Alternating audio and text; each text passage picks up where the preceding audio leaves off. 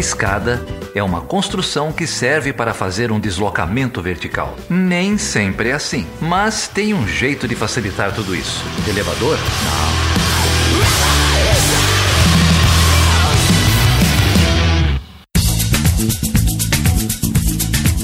Seja bem-vindo e seja bem-vinda a mais uma edição do Chutando a Escada. O meu nome é Felipe Mendonça. E eu sou o Geraldo Zaran. E nós já estamos no episódio 120, Geraldo. Quem diria, hein? 120, cara. Múltiplo de 3, múltiplo de 4, múltiplo de 6 e múltiplo de 10. Toma essa, Olavo de Carvalho. o astrólogo. Geraldo manja dos Paranauê, cara, da numerologia é. cabalística. É isso aí, é isso aí. Mas, Geraldo, para o episódio de hoje, a gente vai receber quem, cara? Hoje a gente vai receber o pessoal do Datalabia, cara. Datalabia, que é só. o podcast do Datalab, o uhum. laboratório de análise de dados e narrativas da Favela da Maré. É isso aí, a Datalabia, eles têm um podcast, vamos deixar aí o link na, no, na descrição. Eu recomendo muito que você escute principalmente o episódio 9, não é isso, Geraldo? Que a gente fala bastante no episódio? É, eles têm uma série de episódios lá que valem muito a pena. O episódio 9 é, dessa nova temporada aí que eles lançaram é um episódio sobre política de drogas. Tá muito, muito bem pesquisado, os convidados sabem do que estão falando, é, vale muito a pena você ouvir. É, tem um, um papo interessante aí com várias coisas que a gente já discutiu aqui no Chutando a Escada, mas eu recomendo também o último episódio, que seria o 11, né? Que é o episódio chamado A Favela em Dia de Operação. Conta um pouco ali do, da rotina, do dia a dia da maré, tem relatos muito emocionantes, muito importantes de gente que vive essa tragédia cotidiana aí no Rio de Janeiro e no Brasil inteiro, né? É isso aí. E Geraldo, quem que vem falar aqui com a gente então? A gente recebeu a Clara Saco e o Gilberto Vieira, ambos aí lá do, do Datalab e também do podcast. É isso aí. A gente falou sobre muitos assuntos, sobre jornalismo, sobre rádio comunitária, é, sobre narrativas, sobre dados, enfim, um bate-papo sensacional. Eu recomendo que vocês também fiquem até o final. Só enfatizar aí, no final do papo, Gia e a Clara recomendam uma série de outras organizações, sites. É, a gente vai deixar é. tudo ali no, no post, né? Todos os links no post. Principalmente o projeto que eles estão organizando na benfeitoria, o CryptoFunk você pode uhum. procurar lá, pode é, apoiar esse projeto. É, e vocês vão ouvir aí também muitas é, sonoras da Maré, é, como a Clara e o, e o, Gil frisam, né? A Maré é um, um, lugar de cultura, um lugar de produção é, muito vivo, muito rico. É, trombei aqui com o Rodrigo da Maré, o Rodrigo Maré de Souza, um percussionista de mão cheia. recomendar o trabalho dele teve um projeto em 2014 chamado Som da Maré. É, também tem lá o, o, link no post, somdamaré.wordpress.com. Vocês vão ver quase que um, uma reprodução ali, depoimentos, sons é, quase uma imersão ali na, na favela, está espalhado aí é, pelo podcast e muito mais coisa interessante, né? Tem o projeto Orquestra Maré do Amanhã, os, os jovens ali é, treinando, praticando música clássica, fazendo várias releituras. Acho que esse ano eles vão participar, inclusive, lá do Rock in Rio. É, muita coisa interessante, muito rico, vale, vale muito a pena.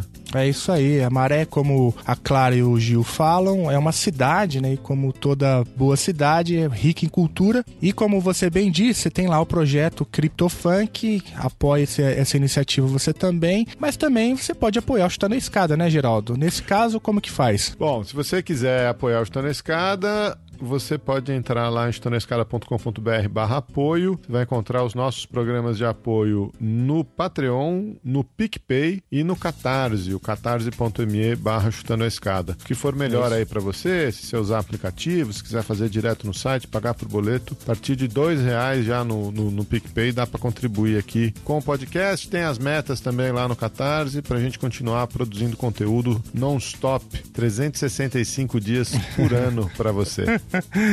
é isso aí. Além de tudo, se você apoiar o Chutando a Escada, você fará parte do grupo seletíssimo de apoiadores lá no WhatsApp.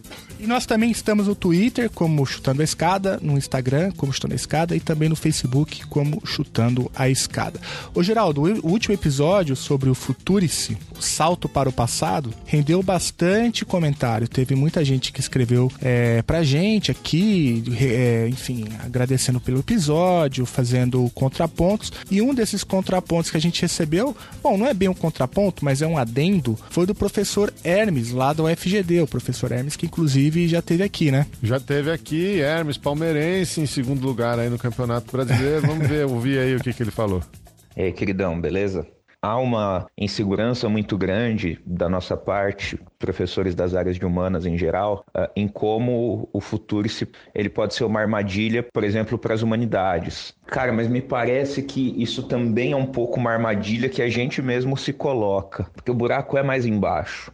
É, me parece que tem um outro, um outro, um outro componente para a gente que pode ser importante, porque mesmo dentro dessas áreas uh, das engenharias, uh, das tecnológicas de maneira mais ampla, uh, da, das áreas de saúde, até das agrárias, quem não tiver com pesquisas muito alinhadas com interesses de ponta do mercado também vai ser prejudicado. Acho que esse que é um, talvez seja um discurso mais interessante da gente construir dentro junto com os nossos pares, né? De que o impacto não é um impacto para a humanidade, porque se a gente entra nesse. É, pode gerar pelo lado contrário o entendimento deles de que, bom, por externalidades ou por transbordamentos e tal, como o grosso do recurso vai para a área tecnológica, todos eles vão se beneficiar, como vai para as agrárias, todos eles vão se beneficiar. E não é verdade isso. Você vai ter também um conjunto de pesquisas de sub-áreas dentro dessas outras áreas que não vão receber financiamento, que não vão ter condição de fazer pesquisa básica, que não vão ter condição de desenvolver coisas que sejam fora do daquilo que já está estritamente consolidado e demandado né? E não é necessariamente pesquisa, ah, pesquisa progressista, de gente de esquerda que está trabalhando com MST, eh, agricultura familiar índio. Não é necessariamente. A gente que está fazendo pesquisas, às vezes, que não que não estão ainda né, no horizonte imediato do, dos grandes, das grandes cadeias corporativas. Uh, e a mesma coisa vai valer para a área de química, vai valer para áreas da, da, biologia e de vários outros, outros nichos aí, até mesmo na, nas engenharias, né? É isso aí, Hermes. Valeu, cara, pelo adendo. E se você ainda não escutou o episódio sobre o Futuris, a grande mentira do ministro da Educação Weitraub, essa bomba semiótica, né, como nos ensinou a Maria Caroto, então escute e compartilhe com os amiguinhos. É isso aí. E deixar registrado aqui pro pessoal comentando lá no Facebook. Escuta a porra do episódio antes de falar merda, por favor. ah, mas aí é pedir, de, é pedir muito pra Bolsonaro, cara. Bolsonaro não sabe nem ler, então a reportagem direito. Quanto mais ouvir um episódio de duas horas com argumento complexo, como ah, gente... Pessoal pedindo contraponto. Queria ver eles pedindo contraponto na Alemanha nazista também. É, contraponto porra nenhuma. Contraponto porra nenhuma. Pronto. Pra contraponto você tem, enfim, a é. imprensa quando oficial. Parar de, quando parar de mentir, quando começar é. a usar argumento, quando começar uhum. a usar dado, quando tiver disposto ao diálogo, aí a gente faz contraponto. Quando deixar de ser um facínora, um mentiroso de mão cheia, um pelego, né, um pela-saco, um lambe-botas, aí a gente pensa pensa duas, a gente pensa de novo. tá certo? Ficou claro? Então tá bom. vamos aí, vamos conversar com o pessoal do Datalab. Então com vocês, a grandiosíssima Clara e o Gil lá direto do Datalabia.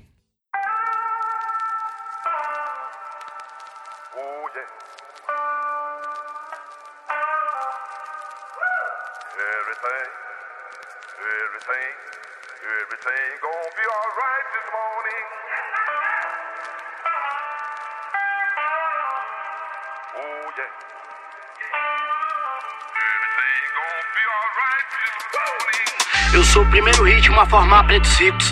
O primeiro ritmo que tornou pretos livres. Anel no dedo em cada um dos cinco. Feito na minha cara, eu me sinto vivo. A partir de agora, considero tudo blues. O samba é blues, o rock é blues, o jazz é blues. O funk é blues, o soul é blues. Eu sou Exu do blues. Tudo que quando era preto era do demônio e depois virou branco, foi aceito. Eu vou chamar de blues. É isso, entenda. Jesus é blues. Falei mesmo. Eu amo o céu com Felipe. Diga, Geraldo. A gente tá aqui hoje com o pessoal do Datalábia, cara. Cara, que legal, cara. Que honra, que orgulho, cara.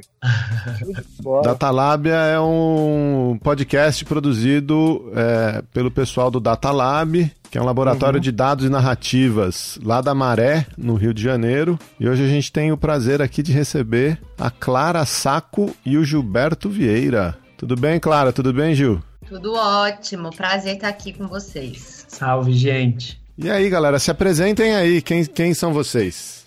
Bom, eu sou a Clara, sou comunicadora, é, dupla de trabalho do Gil desde 2011. A gente trabalha juntos no Complexo da Maré, com projetos sempre envolvendo é, juventude, tecnologia, comunicação, cultura e essas transversalidades todas. E desde 2016 a gente inventou, fundou e vem tocando e coordenando o Data Lab, que como você apresentou, é esse laboratório né, de dados e narrativas é, com jovens ali no Complexo da Maré. Com jovens que eu digo é a partir de uma perspectiva de, de juventude. Bom, eu sou o Gil, é, eu sou do Distrito Federal, passei um tempo em São Paulo e justamente nessa época, 2011, 2012, eu vim para o Rio para trabalhar na Maré, é, justamente com esses projetos aí que a Clara contou um pouco. E, e é isso, desde então a gente tem trabalhado junto nessa perspectiva aí de construir novas narrativas a partir de atravessamentos é, que a gente passa assim no cotidiano. Legal, gente. É, eu vou, enfim, até estava dizendo para vocês, vou fazer um monte de perguntas super básicas aqui para vocês. É, a gente gravou um programa é, com o Joel Costa outro dia e o Felipe estava dizendo assim: Ah, eu não sou do Rio, explica pra gente o que, é o jacarezinho e tal. Então acho que, assim, an até antes de falar do, do Datalab, do trabalho que vocês fazem, é, explica pra gente. A gente tem ouvinte no Brasil inteiro, mas. E, e, certamente eles ouvem falar da maré, do complexo da maré, mas é, explica pra gente o que, que é a maré, dá, um, dá uma noção do, do tamanho que é essa comunidade, né? Então, é legal mesmo essa pergunta. Na verdade, ela, não, ela é importante, né? Porque a maré, na verdade, é, é um complexo, né? De 16 favelas, de cerca de 140 habitantes então, ela é maior do que mais de 90% das cidades do Brasil, né? Na verdade, é um bairro grande, é muito populoso e justamente por isso muito diverso, né? A gente não consegue definir a maré de, uma, de um jeito único, né? Porque são muitas, muitas vidas, muitas favelas, muito, muito, muita diversidade dentro desse território também, né? Ela fica localizada num lugar muito estratégico dentro da cidade do Rio de Janeiro, né? Ela é próxima ao centro da cidade cidade e fica entre é, três das principais vias da cidade, que é a linha vermelha, a linha amarela e a Avenida Brasil, né? Então, a Maré é um lugar muito, muito, fica num lugar muito estratégico dentro da cidade. Ao contrário de muitas das favelas do Rio de Janeiro, ela é plana,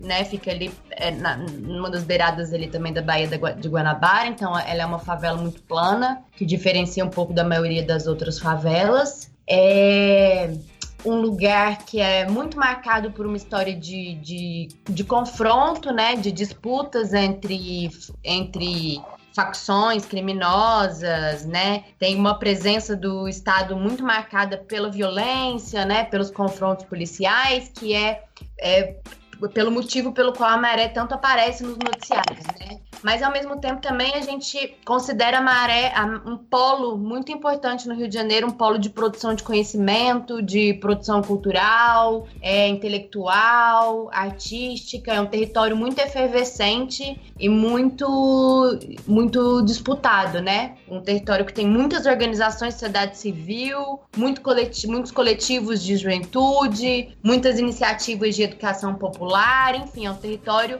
muito efervescente, apesar das questões de segurança pública e de negligência do Estado mesmo, né? Então eu costumo falar que todos os caminhos levam à maré, né? A maré também é um lugar de, de referência, assim, na cidade. 140 mil pessoas, você falou, Clara? Sim. É, é uma cidade. É uma, é uma, é uma cidade, né? Vocês, vocês trabalham então produzindo conteúdo na Maré. Que tipo de conteúdo vocês fazem? Vocês falaram, né?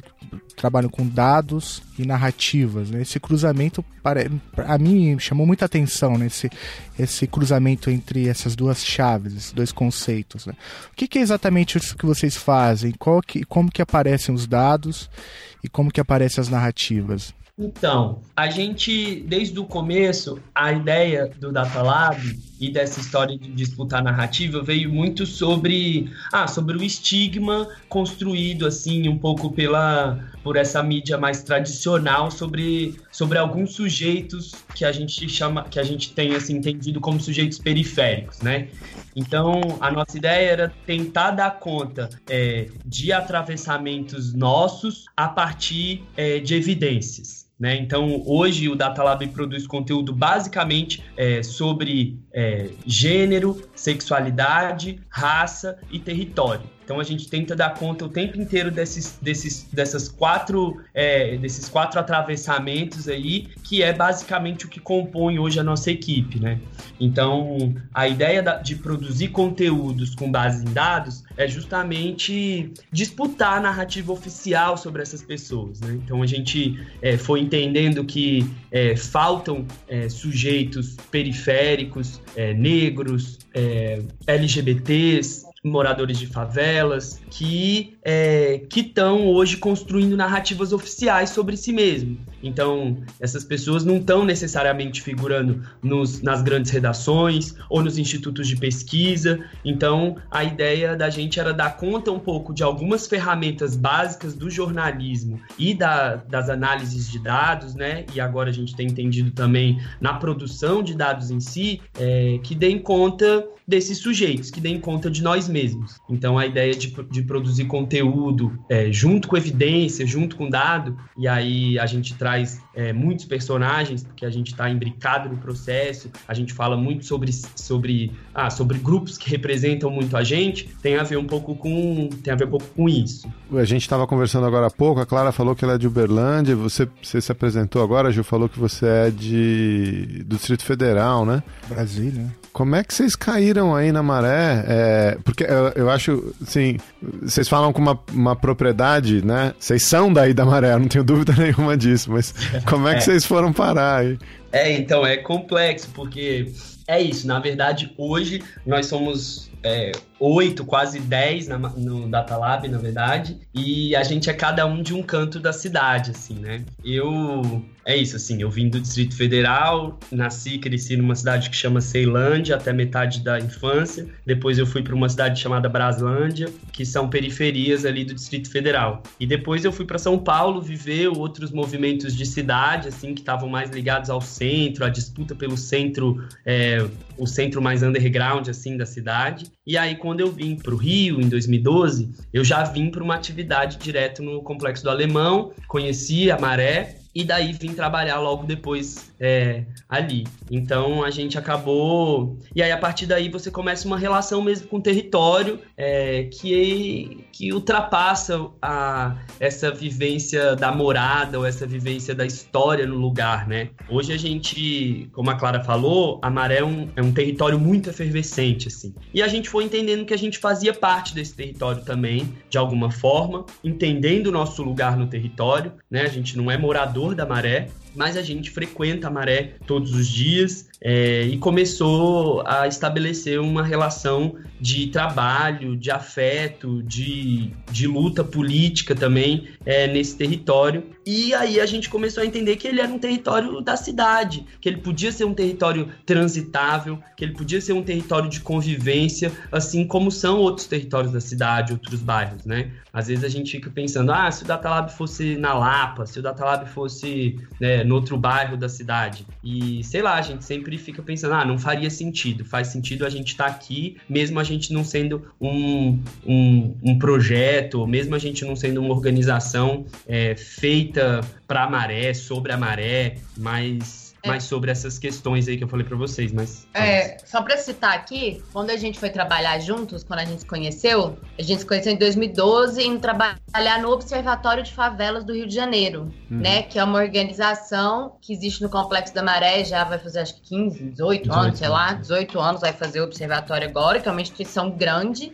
é, que foi onde a gente começou a pensar sobre a produção, as construções de narrativa, que é uma, que é uma instituição muito produtora de pesquisa também, o observatório, e que tem um papel muito importante de travar esse debate é, que para muita gente, pra gente, pra muita não, né? Mas pra gente parece óbvio, mas que não é, que é esse de que favela é cidade, né? De que a favela faz parte da cidade. O que acontece na favela, que os problemas da favela são problemas de todo mundo, são problemas da cidade, né? E aí isso que o Giba falou, né? É, por que o Datalab não pode ser em outro lugar na maré? E aí a gente devolve a pergunta, e por que não na maré, né? Por que, que é estranho você ter uma organização que fale sobre a cidade, que fale com sujeitos diversos, que fale sobre vários problemas, mas que esteja na maré? Então a gente tá na maré também é uma disputa por esse lugar da, da, da, favela enquanto parte da cidade, né? E é isso, hoje a gente tem gente no Data Lab do centro, do Alemão, ali da Maré, de Brasília, de Minas, a gente não faz um trabalho que a gente considera de base comunitária, né? Porque a gente não, apesar de muitos dos nossos projetos serem voltados para Maré, serem com, com moradores da Maré,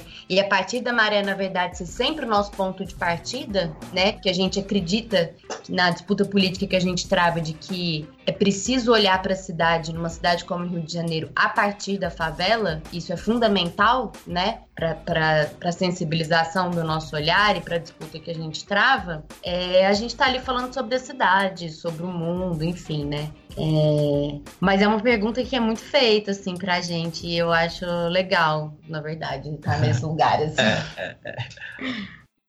É, é, é. O som da maré. Eu acho que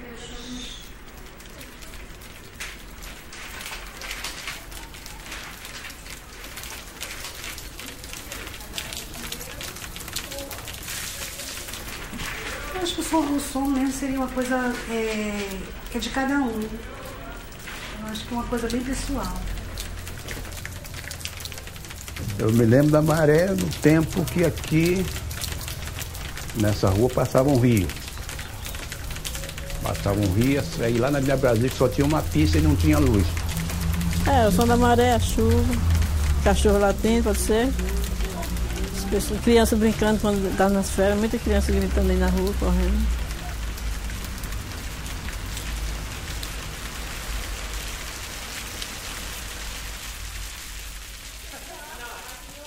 É, gente, é muito interessante é, ouvir vocês falando. Vocês tocaram em, em, vários pontos assim que eu considero cruciais para entender não só o trabalho que vocês desenvolvem, mas para entender até mesmo a realidade da, da, cidade do Rio de Janeiro, mas também a realidade do Brasil, né?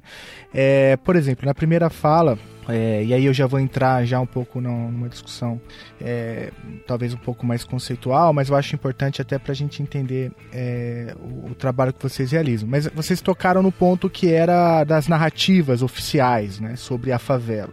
É, e, bom, quando a gente pensa em narrativas oficiais sobre a favela, e eu fiz aqui um exercício, como que a grande imprensa trata a favela, né?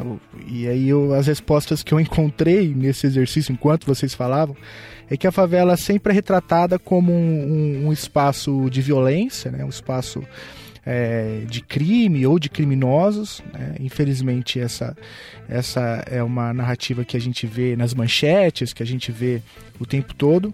Ou quando a grande imprensa tenta é, retratar a favela, né, ou a periferia, ou seja lá como, como vocês preferem, preferem chamar, é, também tem a, às vezes aquele, quando quer falar bem, né, é, acaba, é, enfim, usando exemplos de pessoas que se deram bem na vida e que saíram da favela, né, como se é, permanecer naquele local fosse, sei lá, um, um símbolo de fracasso ou qualquer coisa assim.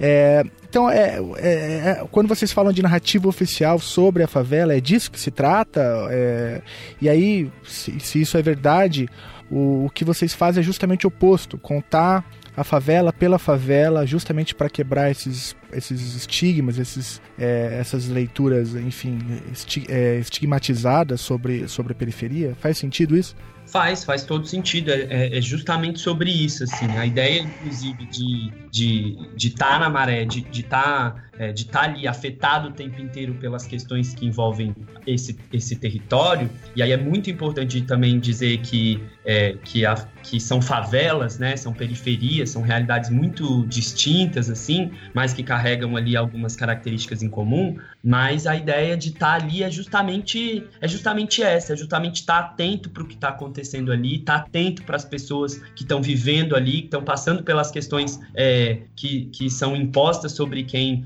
sobre quem vive, quem trabalha, quem circula nesses territórios. Então, é, é justamente sobre isso. E aí tem, é, é tem essa questão que eu falei de, de, das narrativas oficiais, né, assim, que é sobre é, que é sobre a partir de qual ferramentas que elas são construídas, né? Então hoje a gente tenta, hoje a gente tenta o máximo possível é, dar conta de, de ferramentas potentes de produção de conteúdo, de análise e cruzamento de dados, para que a gente consiga olhar para as narrativas oficiais e dizer assim, olha só, a gente está construindo uma narrativa com às vezes com as mesmas narrativas que você, com as mesmas bases de dados, né? Só que a partir de perspectivas diferentes e olha como que isso faz diferença, sabe? Olha como faz diferença falar sobre gênero, sexualidade, raça, a partir de lugares que são mais que estão mais é, que estão mais apropriados por quem está falando mesmo, né? E aí essa é uma questão estrutural da gente, né? De como que a gente foi construindo é, dados, pesquisas e jornalismo a partir de lugares ainda muito restritos, né? Assim, então quando, eu, quando você fala que ah, a maioria das, das, das, das narrativas que a gente vê sobre a favela estão muito pautadas na violência ou nessa história de superação de quem está ali, é porque quem escreve sobre isso, quem produz é, é, jornalismo é, e aí oficial e aí com aspas, porque hoje a gente está vivendo, claro, uma crise completa, né, da verdade de quem produz narrativa, de quem produz jornalismo. A gente pode falar isso mais para frente. Mas, assim, são as mesmas pessoas, né? A maioria são pessoas brancas, de classe média, que conseguiram ali chegar nas, nas redações, nos jornais, nos institutos de pesquisa. E aí eu acho que tem uma outra coisa sobre a narrativa oficial também, né? Quando a gente tá falando em narrativa oficial, a gente não tá falando só do jornalismo. Quando a gente pega, por exemplo, o próprio IBGE, e aí a gente não tá nem no momento de malhar o IBGE, né? A gente Pelo tá no momento. A gente tá defendendo. Fase, é... Que fazem, claro. Mas assim, a gente defende, a gente ama, mas a gente também é, problematiza, né? Porque é o principal instituto de, de pesquisa, de geração de dados do nosso país, assim, né? E aí, a própria narrativa de como esses dados são, são produzidos, são gerados, são categorizados, né? Quando o IBGE, por exemplo, ele classifica as favelas enquanto aglomerados subnormais, por exemplo, né? Que aí é uma perspectiva é, exclusivamente urbanística sobre as favelas favelas também, né? Sem levar em conta aspectos históricos, aspectos culturais, aspectos sociais, que aí ele pega e chama favela de aglomerado subnormal e considera, e, e aqui que ele usa para categorizar a favela? Ah, ocupação irregular, é rua que não são ruas largas, né? São ruas estreitas e vielas, é, é, carência de serviços públicos, né? E aí é essa perspectiva da carência, que é muita perspectiva do jornalismo também, né? Que é a perspectiva da favela pela carência, pelo que falta, pelo que não tem, pela mazela, né? E aí quando a gente fala que a gente, por exemplo, que o Data Lab existe, né? Já é, a gente já, já vê uma quebra de expectativa das pessoas, assim, né? Mas como assim produzindo conteúdo, produzindo dado, pesquisando? Como assim? Como isso é possível, né? As pessoas se assustam. E aí a gente fala, é, gente, na favela, inclusive, tem filósofo, tem pesquisador, tem universitário, tem advogado, tem engenheiro, né? Então a gente só, às vezes, só o fato da gente existir e da gente fazer o que a gente faz lá dentro, você já quebra uma expectativa das pessoas, né? Que a expectativa é sempre do que não tem, né? Então, assim, acho que é nesse sentido que a gente vai aí quebrando as, essas narrativas que a gente está chamando aqui de oficiais, né? Que eu nem sei se é o termo mais apropriado, mas enfim. É, essa, essa dificuldade de terminologia é, existe, né? É, por que, que vai chamar de oficial, né? Ou por que, que vai chamar uma, uma narrativa de alternativa, né? Ou de, de central, uma de centro e uma de periférica. É um. É. É um desafio, né? É, eu, eu, enfim, não sei se vocês têm resposta para isso. Se vocês tiverem, eu sou, sou todo ao, ao ouvido, porque eu, eu realmente fico me debatendo com essas coisas. Mas é, o que eu achei interessante, até para a gente, enfim, pra vocês esclarecerem para os ouvintes, é, é, existe um não sei se foi a Clara ou o, Gil que falou, é, já existe uma, um, um, conjunto de, de organizações trabalhando na maré, né? É, organizações é, de fora, organizações da, da própria maré, assim como em outras grandes é, grandes favelas é, no Rio, né? Então, vocês citaram, acho que o Observatório das Favelas, tem a, uhum. a Rede das Marés, né? As redes da maré, enfim, tem uma série de, é, de outros organismos. É, então, se, se, vocês pudessem falar um pouquinho é, da origem do Data Lab, né? Então, saiu aí do Observatório das Marés, essa, essa, é, o que, que vocês identificaram como necessário e como é que vocês fazem esse trabalho, né? Então, é, é, com coleta de dados, é com entrevista de moradores, é com pesquisa. Fala um pouquinho pra gente do, do dia a dia, como é que vocês constroem. Cara, construir narrativa alternativa deve ser um desafio, né? Como é que vocês fazem isso aí? Então, é, só rapidamente pincelar um pouquinho da história, assim, a gente é, isso, a gente a gente tá no a gente estava no observatório ali há uns uns quatro, cinco anos já entendendo um pouco o modus operandi ali da, da organização, que é muito complexo. Hoje você ser uma organização da sociedade civil burocraticamente é muito complexo, né? Muito difícil. Hoje a legislação do Brasil permite que você seja um pequeno empreendedor, mas não permite que você seja uma pequena ONG. Então é muito é muito difícil acessar todas as, as burocracias, as certidões, as, né, as, é, ali os lugares legais assim para construir uma organização. E a gente foi entendendo isso, aprendendo junto ali com o observatório, a nossa grande escola, certamente, sobre organizações da sociedade civil.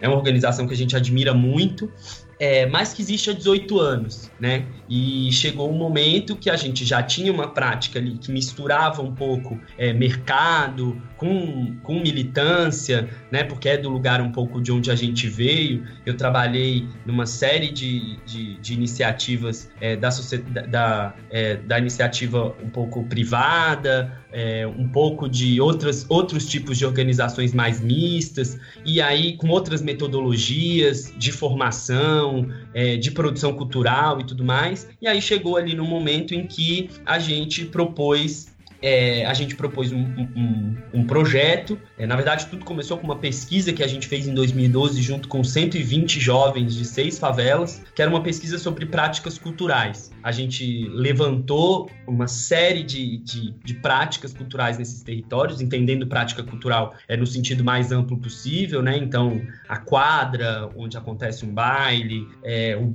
um beco onde as pessoas se juntam para trocar ideia, um trailer, enfim, e é, grupos que se juntam para ensaiar teatro ou dança. E a gente foi mapeando essas coisas junto com esse, com esse, com esse bonde, assim, e a gente saiu dali com uma pesquisa, com um monte de, de planilha de Excel, e a gente não sabia muito bem o que fazer com aquilo isso foi se desenvolvendo um pouco ao longo do, de alguns anos, assim, até que a gente entendeu que a gente precisava construir um laboratório, e aí isso foi em 2016, a gente estava muito apropriado dessa ideia mesmo. 2015. 2015, é, 2015, final de 2015. A gente estava muito apropriado dessa ideia de dessa ideia de laboratório, de construir, de experimentar metodologias e, e, e, e tudo mais. E aí a gente convocou, é, com o apoio do observatório, cinco jovens para, a partir de dados públicos, de dados que tivessem públicos, a gente já estava estudando há um tempinho a possibilidade de usar mais a lei de acesso à informação informação, que tinha poucos anos que tinha sido, é, que tinha sido aprovada e que já estava em uso no Brasil.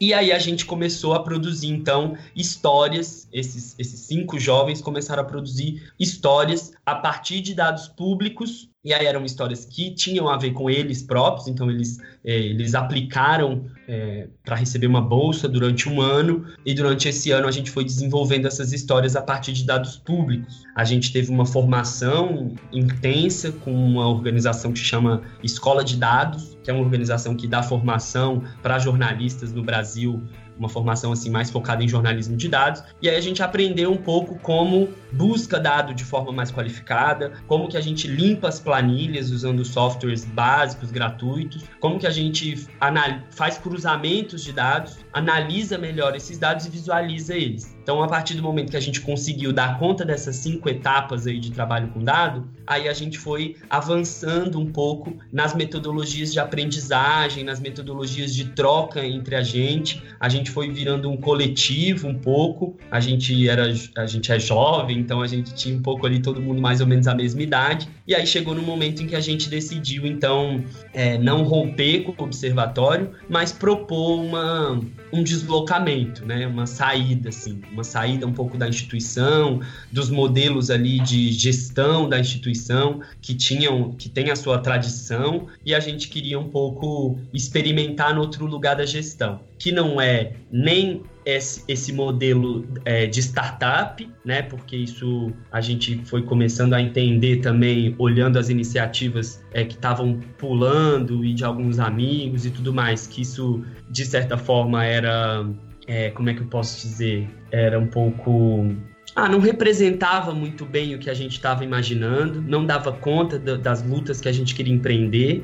E a gente também não queria se parecer com esse modelo das grandes ONGs e tudo mais. Então, a gente foi experimentando então um modelo híbrido aí entre essas duas coisas. E aí a gente foi começando a, aí a gente a gente teve possibilidade de experimentar mais, de experimentar mais na gestão, de experimentar mais na pesquisa, de experimentar mais na, nas metodologias de formação dos jovens que estavam com a gente e da gente mesmo, como produtor de conteúdo, como pesquisador e como gestor. E aí o Data Lab surgiu então como um organismo mais vivo, mais autônomo, mais independente ali em 2017. Em 2018 a gente conseguiu abrir CNPJ e tudo mais. E hoje a gente trabalha basicamente com três frentes. Uma que é de produção de conteúdo, e aí a gente escreve reportagens, a gente tem o podcast, como vocês apresentaram no, no começo do programa, é, a gente tem uma newsletter que sai todo mês, a gente faz pequenas visualizações de dados, assim, que a gente chama 150 Data M, e e noutra frente, a gente segue acreditando muito nesses processos de formação. Então, a gente fez uma série de residências jornalísticas que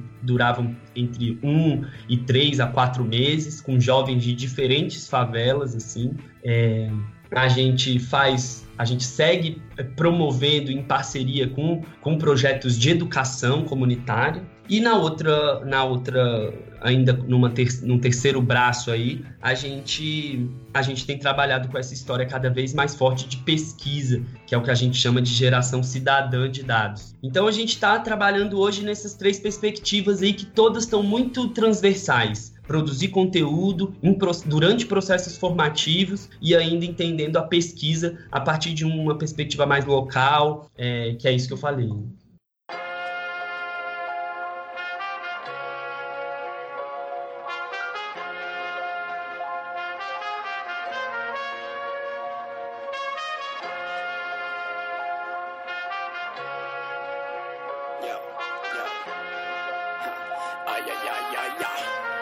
Yo, Natura fecha a firma, bonde das femininas Que vem de strike a pose, direto das revistas Mas é revista fina, não vem de tititi Se não aprendeu com elas, isso é cultura queer. Vem aplaudir, batendo palma eu tive resistir Mas vida aqui, que enquanto você chora eu canto pra subir. Se a minha pele é o que incomoda eu te convido a vir vestir. Mais quente que o Saara eu queimo o céu e faço o mar abrir. Prepara os doces que a festa não parou por aí.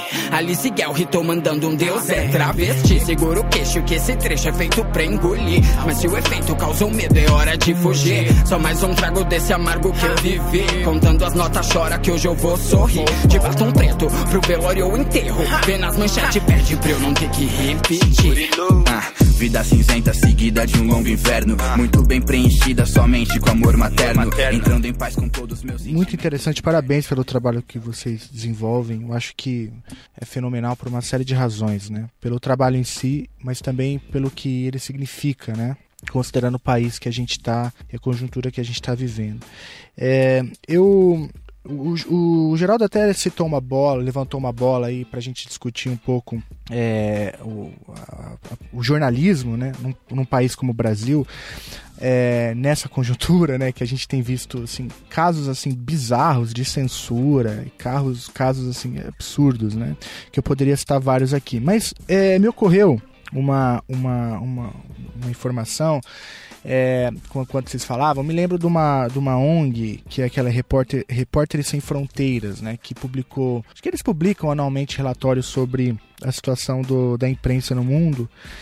E eu, antes de vir para esse papo, eu cheguei a folhear o relatório, o último relatório sobre o Brasil, que inclusive tem um título interessante, chama O País dos Berlusconis, né? É, e eles chamam o Brasil do país dos Berlusconis por uma razão muito simples. Né? O Brasil é, tem uma, uma imprensa extremamente concentrada, talvez por isso não seja muito errado é, é em termos políticos chamar isso de narrativa oficial, né, como a gente estava falando lá atrás. Talvez em termos acadêmicos isso não faça muito sentido, mas quando a gente pensa que o Brasil tem uma imprensa concentrada apenas em seis famílias, né? Essas seis famílias concentram cerca de 90% da receita publicitária privada e pública no Brasil. É, a gente começa a ter um pouco a dimensão é, do problema que a gente está metido, né? Quais são a, as seis famílias? Tem lá a família Bravanel, que é, é SBT, né? A família Cívita, do, da editora Abril, a família Frias, da Folha de São Paulo, a família Marinho, das organizações Globos, e a família Mesquita, do estado de São Paulo, e a família Saad, da Rede Bandeirantes. É, essa galera controla, ouvinte, é, 90% da renda publicitária e basicamente assim, a TV, a mídia impressa e a mídia televisiva no país. Então, se você quer trazer uma narrativa, já que essa palavra a gente está usando bastante, é, que seja do desagrado dessas seis famílias, ela basicamente é, essa, essa notícia some, ela morre, né? É, isso pensando em narrativas oficiais. Eu estou falando isso porque é, iniciativas como a de vocês, eu acho que seria é, até interessante colocar ali contra, como uma, uma iniciativa contra-hegemônica. Né? São iniciativas feitas é, de base, embora vocês não se entendam como um coletivo que faz formação né, de base, em algum momento acho que a Clara falou uma coisa assim, mas quando vocês mencionam, por exemplo, o trabalho que fazem, por exemplo, com, com jovens que fazem laboratórios dentro é, da iniciativa de vocês, a gente percebe que há um movimento, sim, de contra-hegemônico, né, de você é, é, garantir as ferramentas para que é, regiões, favelas, coletivos que não se sentem representados pela grande imprensa ou por, por essa narrativa oficial tenham as ferramentas necessárias para produzir o próprio conteúdo. Né? É, então eu fiz esse preâmbulo para perguntar um pouco para vocês é, isso, né? Como que é, é, é viver, enfim, de produção de conteúdo numa, numa imprensa tão, tão concentrada como, como é, é, o Brasil, né? É um desafio muito grande, né? Como você, esse, esse panorama que você é, é, fez bem aí da, da, da questão da mídia no Brasil, é um problema que é isso, né? Que é um problema de, de político muito grande, né? O próprio Lula falou aí nesses últimos tempos que um dos grandes arrependimentos dele é não ter feito uma, uma, um, um, projeto de, de democratização e de regulamentação da mídia, né? Enfim, foi um, um, governo que sofreu muito disso, né? A gente teve aí um processo de impeachment, de golpe e de ascensão de, desse governo que a gente está vendo aí, um processo completamente imbricado, não que todos os outros não tivessem, mas completamente imbricado com, com essa mídia que a gente tem hoje, né? Assim, é é tudo esse processo todo que a gente tá, tá, tá, vendo também é muito fruto disso, né? Fruto dessa concentração, fruto dessa mídia concentrada na mão dessas pessoas, da impossibilidade dessas contranarrativas, dessas dessas outras narrativas emergirem. Então, é, é isso, para você produzir outros conteúdos no Brasil, fazer circular os conteúdos no Brasil, é um é, é, é de um esforço hercúleo, né? Assim, é, os os jornais que, que vivem de vender o seu próprio conteúdo, a gente pode contar. É. A gente pode contar no, no, nos dedos das, das mãos, né? Assim, é, o, o jornalismo comunitário é, vem passando por, por perrengue muito grande, assim, né? Sem financiamento, sem nenhum tipo de política, de fomento e tal. O modelo que a gente se sustenta, por exemplo, né, e que muitas outras organizações também se sustentam, é com, com financiamentos é, de, de instituições hoje internacionais, basicamente, assim, né? Que é isso, a gente não ganha dinheiro pela circulação do nosso conteúdo, a gente ganha dinheiro, dinheiro de, de, de fundações que financiam nossos projetos, né? A gente tem aí um cenário de mídias comunitárias é, é, agonizando no Rio de Janeiro, mídias que, que, que, que até, inclusive, tiveram apoio em algum momento, que conseguiram surgir, se fazer, é, agonizando mesmo. Então não existe no Brasil, acho que eu posso falar isso com certeza, nenhuma mídia que a gente possa chamar de independente, etc e tal, que consiga viver do, da circulação do seu produto, né? E aí, além do, além do problema de sustentabilidade desses veículos, tem outro problema que é de circulação, né? Que é tipo de alcance de quem vai ler. Porque beleza, a internet, maravilhoso, possibilitou aí, né? E a gente, inclusive, se faz muito disso, possibilitou circulação de outras narrativas, facilitou muito essa disputa de alguma forma e tal. Mas quando a gente para para ver, o site mais acessado é o G1. Continua sendo o site da Folha de São Paulo, do Globo. Então, assim, ainda é um, é um desafio que a gente tem pela frente, né? E eu acho que uma das missões do Data Lab, na verdade, porque a gente não se considera um veículo de comunicação, né? Enfim, é, na verdade, é sempre um debate interno esse, assim, né? Mas a gente não é prioritariamente um veículo de comunicação, mas o nosso, uma das nossas um dos nossos desejos e dos nossos esforços, assim, é justamente esse de como que a gente fortalece é, esses outros veículos de comunicação independente, de comunicação comunitária, né? Então, como que a gente chega junto e, como você mesmo colocou, a gente possibilita é, uma democratização dessas ferramentas, né? De se produzir jornalismo e se fazer jornalismo no Brasil, né? Então, esse é, é um desafio muito difícil, que está aí dado, e que as organizações da sociedade civil, as ONGs, os coletivos, vêm num esforço muito grande de driblar isso, de a gente fica aí se enfiando pelas brechas, fazendo o que dá, mas a gente tem um problema anterior muito grave, que é isso, né? A gente não tem um, uma política de um marco regulatório mínimo da mídia no Brasil, né? Assim, então é uma questão realmente. É, agora, mas ao mesmo tempo, eu acho que a gente tem passado por um período louco, né? E a gente se debateu um pouco assim no final do ano passado com essa história da mídia hegemônica, porque é, é, é, é fato, né? Vocês, eu acho que Felipe e a, e a Clara trouxeram coisas aí muito é, sintomáticas mesmo de como a gente tem vivido o poder da mídia, mas ao mesmo tempo, né, há, há uns anos atrás, eu acho que a eleição do presidente e eu acho que essa crise é, de mídia que a gente está vivendo hoje, ela é muito, muito importante para discutir, é, para redes, para voltar a discutir essas hegemonias, né? Assim, porque hoje é isso, a gente tem uma parcela grande da população que desacredita justamente essas, esses grandes veículos, né? Essas, justamente claro, a, né? a, a, o conteúdo produzido por, essa, por, por essas poucas famílias que a gente sabe o, o quão nocivo isso é, mas ao mesmo tempo hoje a gente tem uma série de veículos alternativos, independentes, e que estão construindo narrativas a partir de uma perspectiva muito louca, que são, enfim, são esses geradores de fake news que a gente está acompanhado, é, essa crise do que, que é verdade do que, que não é. Então hoje a gente inclusive tem é, baixado um pouco a bola é, para esse embate com a mídia hegemônica, né, que a, gente, que a gente tem chamado historicamente de mídia hegemônica, e tem trazido ela um pouco mais para perto também, porque hoje acabou que estamos tudo no, do mesmo lado da trincheira, entendeu? Então, assim, Eu não posso colar com a galera que tá dizendo que a Folha de São Paulo é a grande produtora de fake news do Brasil. Não dá mais, entendeu? Então você traz a, a Folha de São Paulo para perto, faz parceria, entende que essas pessoas construíram um jornalismo, é, ainda que ainda que muito pouco representativo, mas que com, mas com, com, com, ferramentas e com parâmetros do jornalismo reconhecidas, entendeu? Então, assim. É, porque é, é louco, sim, na claro. verdade,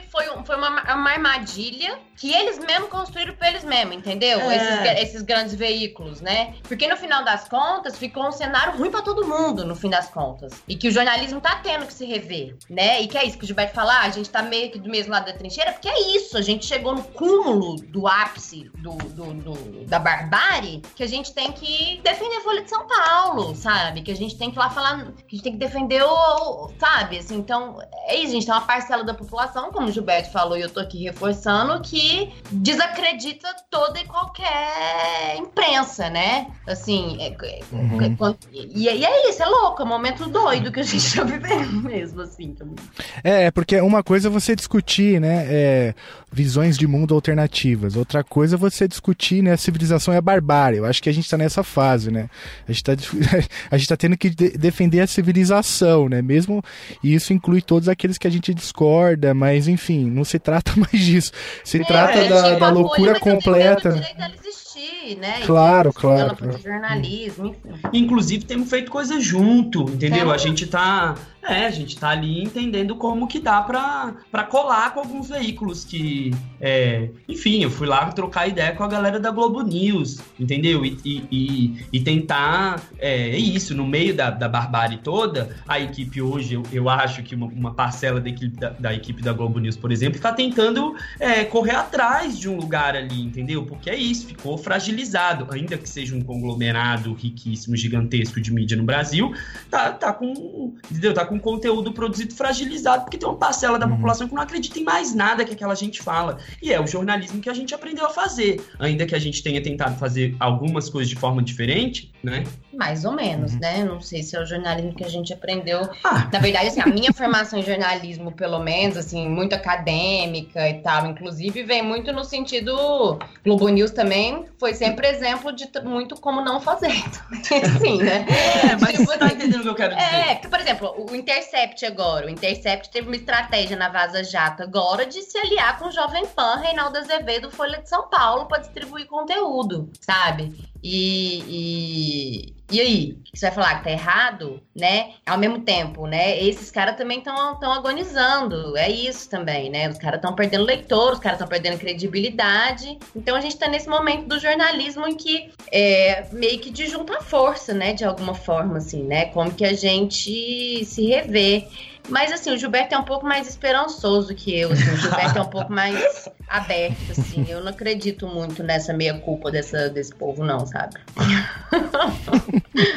É, eu tô. Eu tô com você, viu, Clara? Eu tenho.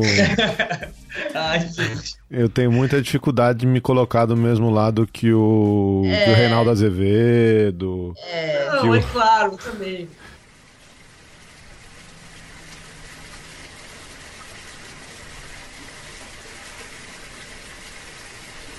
Quando eu nasci, era de madrugada, tava chovendo muito também. Depois de amanhã, eu pretendo é, morar sozinho, não mais com a minha família, é, mas pretendo morar, continuar morando aqui na Maré, ou se não, todo o conhecimento que eu quero buscar, eu quero ajudar as outras pessoas, outros jovens que virão.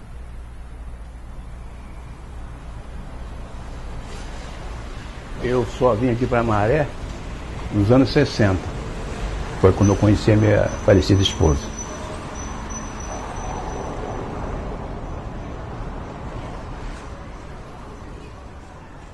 Assim, falando com vocês aí, é, assim, eu tô numa posição super confortável, né? É, no, no, no, Brasil de hoje eu sou rico, eu sou branco, eu sou homem, eu sou hétero, eu tô, eu tô numa posição super segura, né? É, o pessoal que tá na, na periferia não tá né? É, e aí, enfim, a gente fica falando de civilização e barbárie, e às vezes eu fico me perguntando, mas há quanto tempo já não é barbárie? Né? Há quanto tempo já não é barbárie na maré? Há quanto tempo já não é barbárie no alemão? Há quanto tempo já não é barbárie é, em, em, no, no Capão Redondo, no, enfim, em Paraisópolis, em onde, onde você quiser, né? É, e essas alianças mesmo que casuais, mesmo que contra o Bolsonaro, mesmo que o que quer que seja, é, a gente sabe que, é, que esse discurso não, não vai mudar, né? O,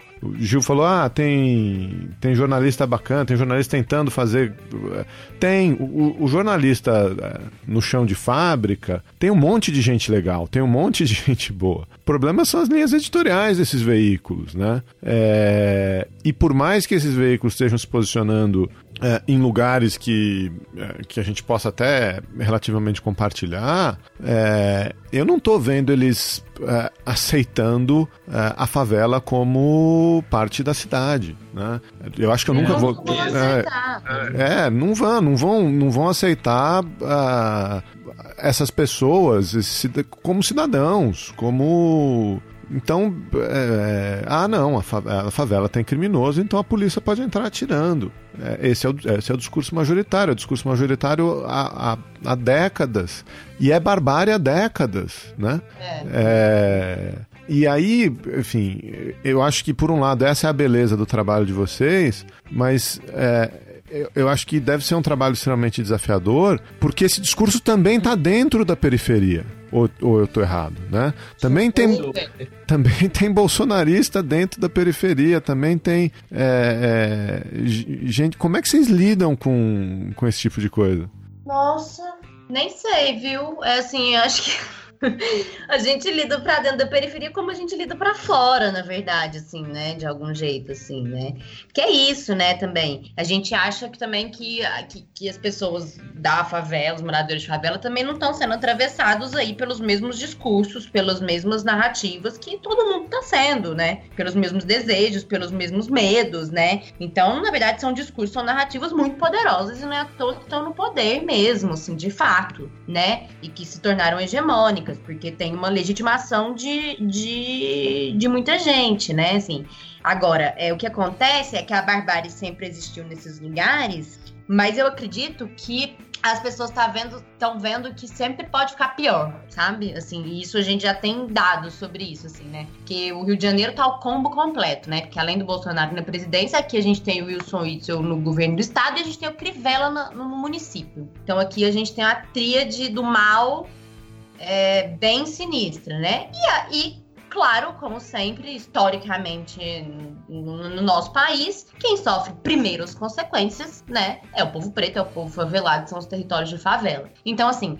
as, as operações nas favelas já aumentaram, a, é, a pobreza já aumentou, o poder de, de, de, de, de compra, de consumo já diminuiu, já tem mais criança fora da escola. Então, assim, a favela também tá colhendo o ônus muito mais rápido do que, do que o restante da população, sabe? É muito mais visível, é muito mais palpável, assim. Então, é, é isso, bate ali primeiro.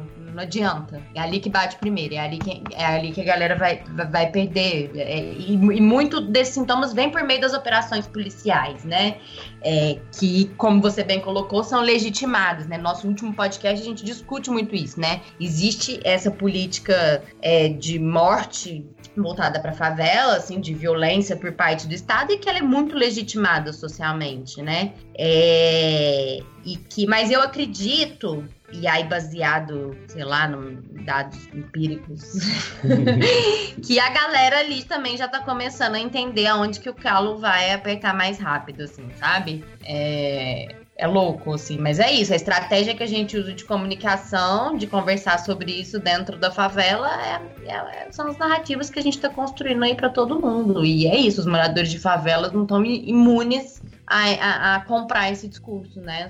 Como em outros lugares, que é realmente um, um discurso muito poderoso, principalmente talvez para quem esteja na favela, assim, né? Que talvez sofra mais com a questão da segurança pública, que talvez seja mais traumatizado com as, com as consequências da, da, da, dessa lógica de guerra às drogas, do tráfico de drogas, né? Quem que mais sofre com as questões de segurança pública. Então é claro que, que, que também são cooptados por esse discurso do medo mesmo, assim, né? Do, da...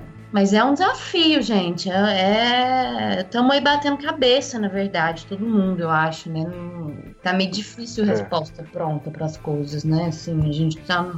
Dá uns exemplos pra gente. É, o que, que vocês têm. Né, vocês estão. É, desde 2017, é, o que, que vocês levantaram aí de dados ou de na construíram narrativas legais aí que vocês acham que vale a pena compartilhar com os ouvintes? Ah, algumas coisas, né? A gente tem pesquisa sobre, por exemplo, o desempenho dos estudantes na maré do, no Enem, né? Porque é muito louco, assim, a média a média de. Hoje, por conta das operações policiais, um estudante da Maré tem 30 dias a menos de aula do que um estudante das outras áreas da cidade por ano, né? E aí, quando você pega o desempenho dos alunos da Maré Neném, por exemplo, ele é maior do que a média estadual e do que a média, inclusive, de outros bairros não tão afetados pela violência no Rio de Janeiro.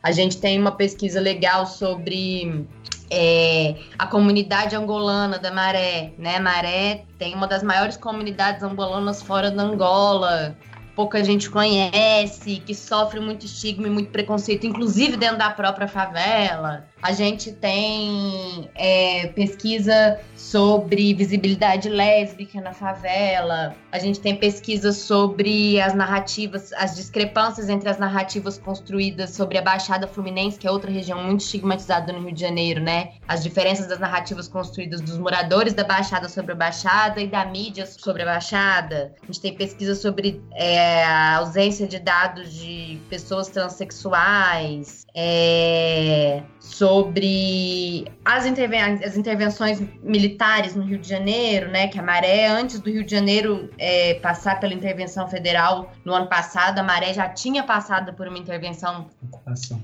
uma ocupação militar, né? Em 2014, 2015. Então a gente entende também um pouco como que a Maré serviu de laboratório para essa intervenção no Rio de Janeiro. É... Mil coisas. É. trabalho não faltou, pelo jeito, né? Trabalho não, não trabalho faltou. Nunca né? falta, nunca é. falta pauta. Até pela, até pela dimensão né, da maré. Imagino que com 140 mil pessoas, a quantidade de histórias e de, de dados e de possibilidades, enfim, é, são infinitas, né?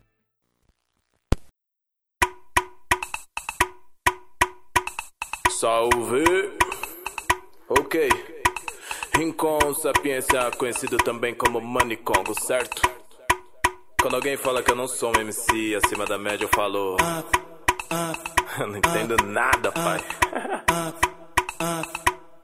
A cultura do MC ainda vive, certo?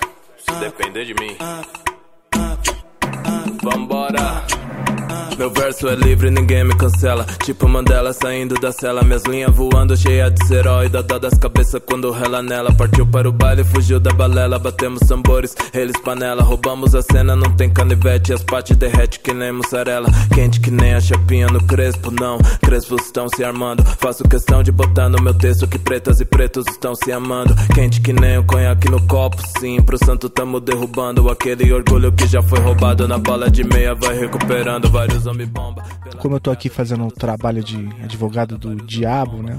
Eu quero tacar fogo nessa conversa. É, eu quero voltar é, naquela discussão, né? O Geraldo até, acho que concordo muito com o que ele falou, né? Acho que quando ele usou a chave da civilização e barbárie, é, ele mostra que talvez na favela a barbárie nunca, nunca, nunca deixou de ser uma realidade, né? É, eu, eu até pensei muito na minha, na minha própria trajetória de vida e tal. Eu nunca falei sobre isso no Estando a Escada, mas eu vim, eu vim da periferia de São Paulo, no extremo leste da cidade de São Paulo, né? lá, lá na, na, zona leste, lá num bairro chamado Itaim Paulista, que tá, faz divisa lá com uma cidade chamada Itacoaxetuba. É, e ali é uma, uma região dominada por comunidades, né? E enquanto vocês falavam, eu estava pensando um pouco nisso também, como que é difícil, ou foi difícil para mim, para para as pessoas que foram criadas junto, junto de mim é, entenderem a própria condição. Né? Porque é, não tem não tem ninguém falando, não tinha ninguém falando sobre a minha própria condição, né, nas minhas, na, na, na, minha própria vivência, é, nos termos da, que a gente é, vivenciava, não tinha ninguém. A gente consumia aquilo que passava na televisão e aquilo que nos era imposto pelos grandes veículos de comunicação. Então, é, a, a, quando eu vim então da, da periferia e quando eu paro para pensar, eu só fui tomar consciência de que eu estava na periferia, que eu estava numa condição é, é, marginalizada dentro do debate público muito mais tarde, né? Enfim, tive que, tive que romper diversas amarras para poder um dia entender é, que aquilo era uma condição que não deveria ser normalizada em hipótese alguma. É, e, e, quando eu vejo iniciativas como a de vocês, por isso que eu fiquei muito feliz de, top, é, de vocês toparem conversar com a gente, é, porque eu vejo nisso uma possibilidade é, enorme, não, não só na difusão de dados ou na construção de narrativas é, ou na, num tipo de jornalismo mais inclusivo, mais plural, mas eu vejo nisso a própria existência da democracia, da pluralidade de ideias que é, pressupõe uma democracia. Né? É, então, por isso que quando eu mencionei lá os Berluscones, a concentração, isso é um problema, isso é um problema grave. É, isso acaba envezando políticas públicas, isso é uma tragédia que é, massifica a, essa, esse estado de coisas, que massifica a pobreza e, e a desigualdade. É, então essa é uma dimensão do problema que eu gostaria de destacar é, e que eu acho que vocês fazem de maneira exemplar e por isso eu queria até, em nome do Geraldo, certamente, deixar o Chutando a Escada, o nosso modesto espaço aberto para outros coletivos, outras experiências, também de periferias quiserem vir aqui falar com a gente. A gente quer ouvir, a gente quer, a gente quer fazer parcerias, a gente quer abraçar porque a gente acredita muito nisso. E tem uma outra dimensão que, que eu acho que elas, essas coisas estão, claro, elas se cruzam, mas aí falando da conjuntura de novo, né? Voltando a, a, aos tempos que a gente está vivendo, de Bolsonaro, tempos de ódio, de desse fascínora, né? Que é o Bolsonaro. É, que, que, que aí, Geraldo, que é, que é mais ou menos o que eu tentei enfatizar. Uma coisa é você reconhecer, por exemplo, que a linha editorial do Estadão ela, ela, ela agudiza a pobreza, ela tem uma narrativa elitista e que ela, ela olha para a periferia, para a favela como um espaço que deve ser esquecido, né? um espaço que deve ser apagado. É, mas uma outra coisa, é, agora nos tempos de, de Bolsonaro, é a gente é, é, é uma barbárie no sentido de que o tipo de jornalismo que esse, esse governo replica, é, entende como necessário, é um jornalismo totalmente bizarro que primeiro que as matérias não são assinadas, né? Depois que elas são baseadas em porra nenhuma, assim. É, então, assim, quebra todo o limite, eu acho que de qualquer tipo de escola de jornalismo. Né? É, eu vou dar um exemplo claro do, do que aconteceu hoje, na data de gravação desse episódio um sujeito que se diz jornalista, que tem a chancela do governo federal, que tem a esposa empregada no, no, no, no, num dos ministérios do governo, publicou notícias falsas, caluniosas, que assim ultrapassam todo o limite da humanidade sobre a mãe do jornalista Glenn Greenwald. É, e esse tipo de gente ele tem espaço no governo. Né? E eu poderia citar outros, né? É, aquele, toda a imprensa oficial do governo. Se você para para olhar, aquilo não é imprensa. Aliás, eu fico até. É, é, é, eu tenho sentimentos paradoxais quando eu vejo, por exemplo, a, a Brage, que é a Associação lá Brasileira dos Jornalistas, né? Defendendo gente que sofre ameaças, claro que isso não deve ocorrer, mas que não fazem jornalismo. Então, o Estadão, eu, eu, eu vou talvez morrer, enfim, militando contra a linha editorial do Estadão e a visão de mundo do Estadão, mas o Estadão faz jornalismo. É...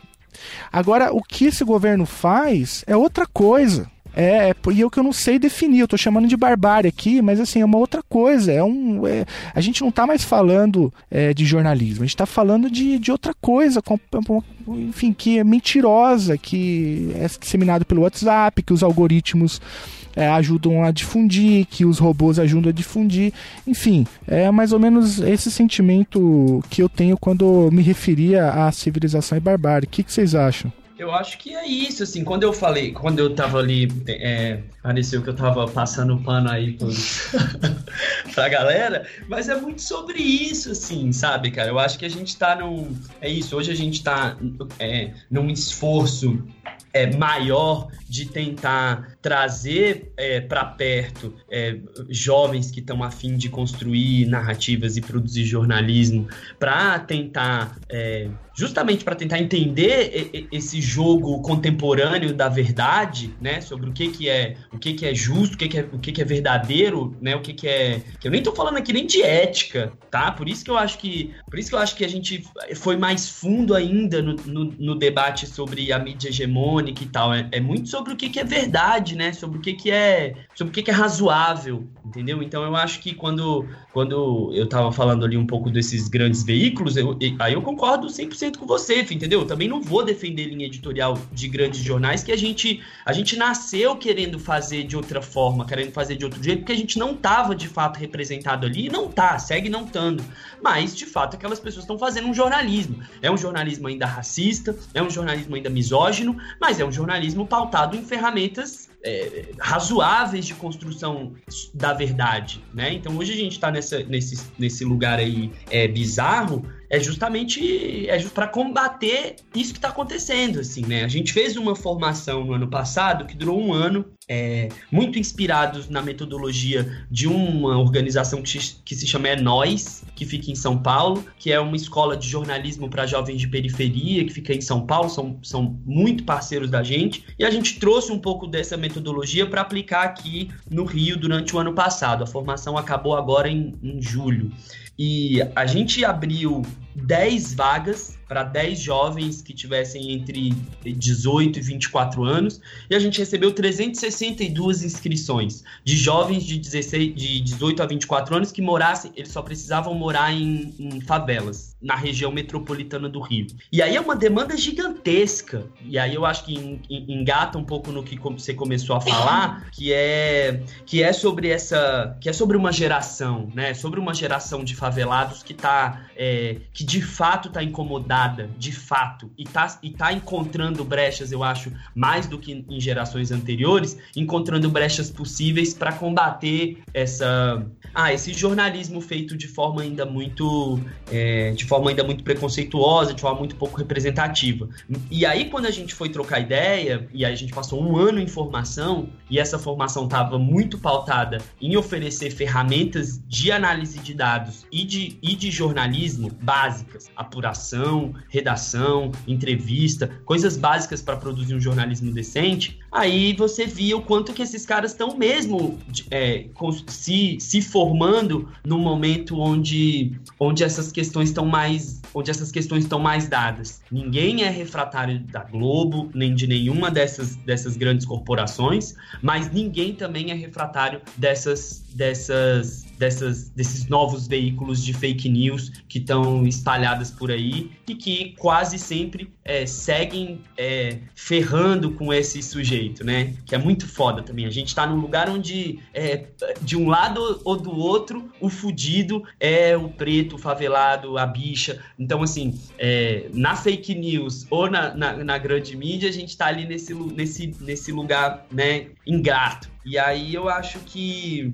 E aí eu acho que a gente está nesse momento de formar justamente, de, de, se formar, de se fortalecer nesse lugar de produzir narrativas poderosas, narrativas potentes, baseadas em evidências, com muitos personagens, sabe? Com. É, com, com vieses, com vieses é, realmente é, que, que, é, que deem conta das nossas trajetórias, das nossas vivências. E aí a gente já passou por algumas experiências aí nesses anos do Data Lab de ah, de ouvir, é, de, ouvir de, de, grandes jornalistas, de grandes veículos de, de imprensa que a gente precisava prezar pela isenção jornalística e tudo mais, e a gente tá tocando foda-se para isso e tentando entender é, como que de fato a gente consegue construir jornalismo é, responsável, potente, mas que não tem nada de não tem nada de chapa branca isento, sabe? Porque nunca teve, na verdade, né? Isso, nunca teve, né? Nunca teve. Não sei se a minha fala anterior ficou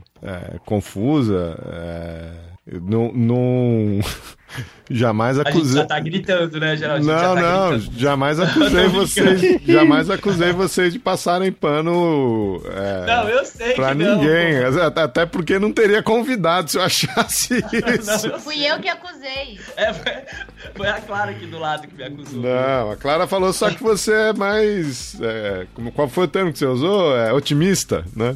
É, é pra não falar, né? pra não falar ingênuo, mas tudo bem. É, pra não falar ingênuo, pra não falar. É isso. É, mas. que mais? Na verdade, eu ia fazer uma pergunta que você meio que, que já respondeu. É, que era sobre o, o, o, o, quanto o trabalho do Data Lab está é, irradiando é, para fora da maré, né? E para outras organizações. É, então você já falou aí dessa formação que vocês promoveram, é, uhum. acho que do ano passado para esse, mas é, não sei se tem mais exemplos, se tem outras coisas que não, vocês querem divulgar. Essa não, essa é uma boa questão porque é isso assim, o Data Lab nasceu mesmo para não ser para não estar tá cerrado, né, assim ali na maré, fechado ali na maré e tudo mais. E a gente tem um, a gente tem uma galera parceira que chama Casa Fluminense e que tem ensinado muito pra gente sobre olhar para o Rio a partir de uma perspectiva metropolitana, né? Que é o Rio, a Baixada Fluminense, o leste, que né, São Gonçalo, Niterói, e como que a gente está tentando cada vez mais estar tá nesses tá espalhado nesses lugares, tentando entender a cidade como, ah, como um complexo mesmo de, de questões que precisam ser entendidas. Então, é, muitos projetos da gente é, transbordam a maré, a vontade é sempre essa. É, só quando a gente faz projetos muito específicos para o território mesmo que a gente abre chamadas para é, o território, mas a maioria é para jovens que vivem em qualquer quebrada assim da cidade. E isso tem sido muito rico e muito interessante para olhar a cidade mesmo de forma mais complexa, para entender os territórios populares como parte fundante da cidade. Quando a Clara fala que a gente precisa começar a olhar o Rio a partir da favela e não o contrário, é, eu acho que esse é um exercício muito cotidiano da gente de tentar é, de tentar dar conta de projetos assim. Então a gente tem, sei lá, a gente tem mil pretensões aí, e nem é só o Rio, a gente tem dado rolês, ido para para América Latina, trocar ideia com os irmãos, entender como fazem lá, é, enfim, a Ju, que é a nossa que trabalha com a gente com análise de dados, a estatística, acabou de voltar do México. Acho que a gente vai para uma conferência de dados abertos no, em Quito, agora no final de agosto. É, enfim, a gente tem participado de muitos movimentos na cidade de jornalistas comunitários, de jornalistas de periferia aqui no Rio. É, a gente fez uma residência em 2017 na Casa do em São Paulo, onde a gente deu, passou um mês rodando coletivos de mídia é, de quebradas de São Paulo. Então a gente está tentando mesmo é, ah, trabalhar numa perspectiva ampliada mesmo de território, né? Assim, entendendo a coisa é, de forma mais ampla. E isso é muito foda, porque isso traz muitos parceiros legais, isso traz muita, muita, assim, abre muito a cabeça. É, a gente tem conhecido novos métodos, enfim, mil coisas. Eu vou daqui a pouco eu vou pedir para você falar mais aí dessas, já que a gente é um podcast de política internacional, vou pedir para você falar mais dessas dessas parcerias, mas, mas acho que uma, uma chave legal é a, é a, natureza dos problemas, né? Eu, eu me chamou muita atenção quando você falou, é, quando eu te perguntei como é, que você, como é que vocês tinham parado aí na maré e tal, e você me falou que você era de Ceilândia, né? É, uhum. E eu fiquei pensando assim, poxa, mas é, em que medida a Ceilândia também não, não enfrenta problemas muito parecidos com os problemas da, da periferia do Rio de Janeiro, né? Total, é, total. É, e agora está trazendo é, essa coisa latino-americana e tal, então acho que também tem um, um, um fator estrutural aí, né? Esses problemas são... eles ultrapassam a, a fronteira geográfica, né? Claro, claro, são questões de são questões de classe, né, Geraldo? São questões de raça, são questões de, ah, enfim, estruturantes aí de como a gente, de como a gente entendeu a, sociedade brasileira, as cidades, a formação das cidades, né? Assim, então, lá no observatório a gente tem um monte de parceiros da geografia, né, que, que, que trouxeram muitas dessas abordagens mesmo de, da construção das das metrópoles, da, da construção das cidades, que estão todas baseadas nessa história mesmo, do centro e da periferia, dessas dicotomias muito grandes, das oportunidades que chegam e que não chegam. Enfim, tem tudo a ver, tem tudo a ver com isso mesmo. Não, vocês falaram também da gente falar um pouco dessa nossa perspectiva ah, de, de, de, troca, né, de intercâmbio aí com, com, com outros países, com outras iniciativas. A gente brinca que a gente tem um projeto Ursal Data Lab agora, né, assim, que um dos nossos objetivos mesmo é criar essa rede muito é, o, o, o, Gil já vem desenvolvendo um pouco essa rede de, é, que, que chamada por aí, né? Que é essa rede do Sul Global, né? Assim. E a gente ainda vem numa perspectiva de ter essa, de participar dessa rede latino-americana, que é muito importante, assim, pra gente também. Agora não dá lá todo mundo fazendo aula de espanhol.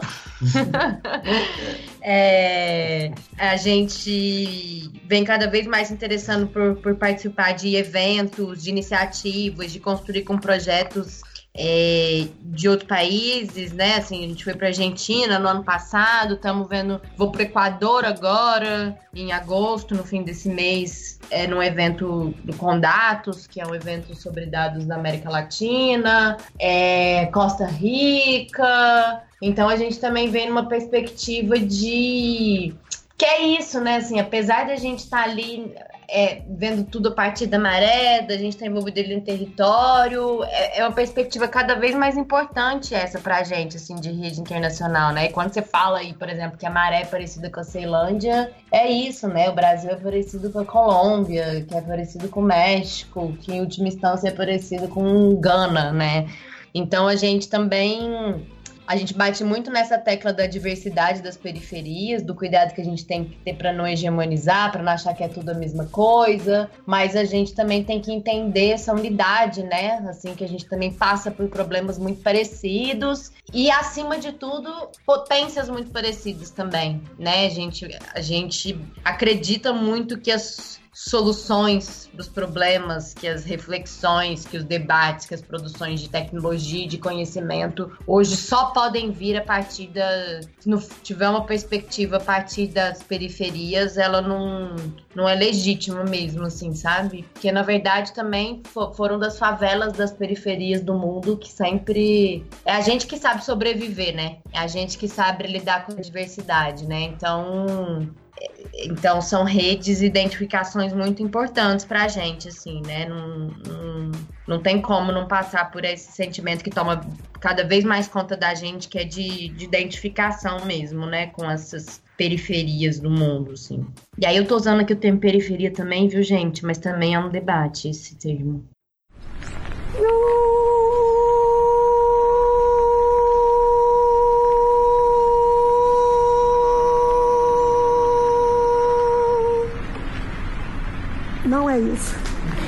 Mas é mais ou menos isso.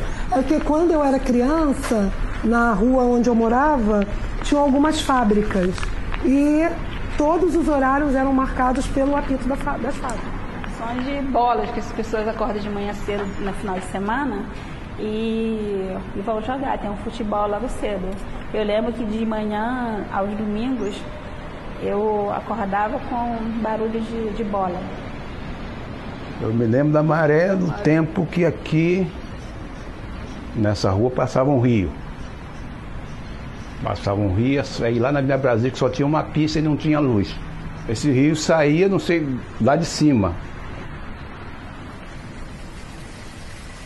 O Geraldo até falou, ah, a gente é um podcast, um podcast de política internacional, então ele ficou interessado na parte das relações internacionais do, do, do, Data, do, do Data Lab, mas a gente também é um podcast, né? Então a gente também, eu também tenho interesse, como ele, em, em saber um pouco é, do que vocês pensam sobre essa mídia. Né? É, o, e aí, para contextualizar, eu queria perguntar especificamente como que é, como que se consome rádio na Maré. É, porque assim como tudo que a gente já falou, a, quando a gente para para olhar também as rádios, elas são também dominadas por grandes grupos, né? É, e aí no Brasil a gente tinha uma tradição de rádios comunitárias, mas que é, é, importante que o ouvinte saiba, as rádios comunitárias elas vêm numa trajetória de criminalização, então tem uma série de, série de dificuldades para poder manter uma rádio comunitária no ar, que envolve desde da proibição de captação de recursos via publicidade, o que já inviabiliza a maior parte das rádios, né? É, e, e aí, ou também envolve questões técnicas, né? Regulações, ANAC e tal. E aí, todo ouvinte aí já deve ter ouvido alguma, algum comercial falando: olha, eh, rádio comunitária derruba avião ou coisas do, do gênero, né? sim, Que, é, sim, porque sim. rádio comunitária derruba avião é uma coisa incrível, né? Fala, puta, olha o poder. Como é fácil derrubar um avião, né? Mas é, é eu tô fazendo essa, essa contextualização porque é, também eu, eu até vi uns dados também aqui, é, que depois eu vou deixar aí na descrição do episódio. Vou até pegar aqui o dado para passar direitinho para vocês. É, de uma ONG chamada Intervozes, né? É, eles vêm falando sobre a é parceira, né? Então, Intervozes é também conhecida aí, é, grande apoiadora de projetos é, de comunicação. E eles falam num, num, relatório sobre a radiodifusão no Brasil. E aí, enfim, tem várias coisas bizarras, né? Primeiro é a concentração de rádios nas mãos de políticos, o que é expressamente proibida pela Constituição brasileira o que não, não, significa nada, né? Constituição não significa nada. Ah, mas pela Brasil, Constituição né? o juiz também não pode falar com o promotor, né, Felipe? Então... é, não, é, ver, é, verdade esse bilhete, a Constituição. Por isso que eu fiz questão de enfatizar, não significa nada, mas você tem lá inúmeros políticos que são donos de rádios é, e alguns políticos sobrevivem dessa forma, né? Só conseguem se eleger por conta de rádios que possuem, isso é muito comum no interior do Brasil. É, rádio e TV, né? É, rádio e TV. As filiais isso. aí da Rede Globo estão tudo na mão das Exatamente, exatamente. O que é, repito, expressamente proibido pela Constituição, o que não significa nada. É, o, e, e, também outro dado que eu vi é que as rádios comunitárias no Brasil, as poucas que sobrevivem, elas estão sendo fechadas é, em ritmo acelerado, né? Então elas são alvo mesmo de operações policiais que vão lá e fecham a rádio, né? É, o Lula, é... inclusive, fechou rádio comunitária pra caralho, né? Isso, por isso que eu fiz questão também de dizer que é uma trajetória, né? É, que não é algo. Mas é a mais pura verdade. Fechou pra caralho mesmo. É, é, não é uma coisa que. Essa não tá exclusivamente na conta do Bolsonaro, né? Tá na conta do Temer, que também intensificou um pouco, mas também tá na conta dos governos do PT. É, e, e, por que, que eu estou fazendo esse preâmbulo? Porque é, como que, como que se consome essa mídia, né? Eu tenho uma pista, assim, e, e, mas é, uma, é uma, uma leitura muito, talvez, é, utópica da realidade, enfim, ou que quer pensar na própria condição de uma maneira um pouco mais, enfim, é, interessante. Eu acho que o podcast tem potencial, é, não agora, mas talvez no futuro próximo, de ocupar um lugar que antes era das, das rádios comunitárias e que por uma série de razões estão sendo fechadas, muitas delas eu citei, mas que com a popularização do smartphone, talvez a mídia podcast poderia ter esse potencial né, de levar conteúdo local produzido é, na periferia, por moradores da periferia, é, usando, portanto, o termo que vocês trouxeram desde o início do debate, trazendo narrativas feitas, construídas sobre a periferia é, quebrando, portanto, esse monopólio né, das rádios, as concessões que públicas via né, radiodifusão é que acabam alimentando essas grandes narrativas. O que, que vocês acham sobre isso? Então, a gente acredita também nesse potencial do podcast, né? Embora ainda eu, eu acho que ainda é um. É, é restrito, pouca, pouca gente conhece podcast, acessa, né? Um bolinha, assim, ainda, né? Mas a gente acredita muito no potencial do, do podcast. Mas eu ainda acredito também no potencial da rádio comunitária. Uhum. Lá na Maré a gente ainda tem rádio, em alguns lugares da Maré, rádios que funcionam. E o rádio, na verdade, é, é um é um meio de comunicação muito legal, porque a aposta era que o rádio fosse acabar, né? Assim, desde que se inventou a televisão, a aposta era que o rádio E o rádio não diminui a audiência do rádio, né? O rádio continua sendo muito consumido, com audiências altíssimas. Então, de novo, eu acho que o podcast não vai substituir a rádio.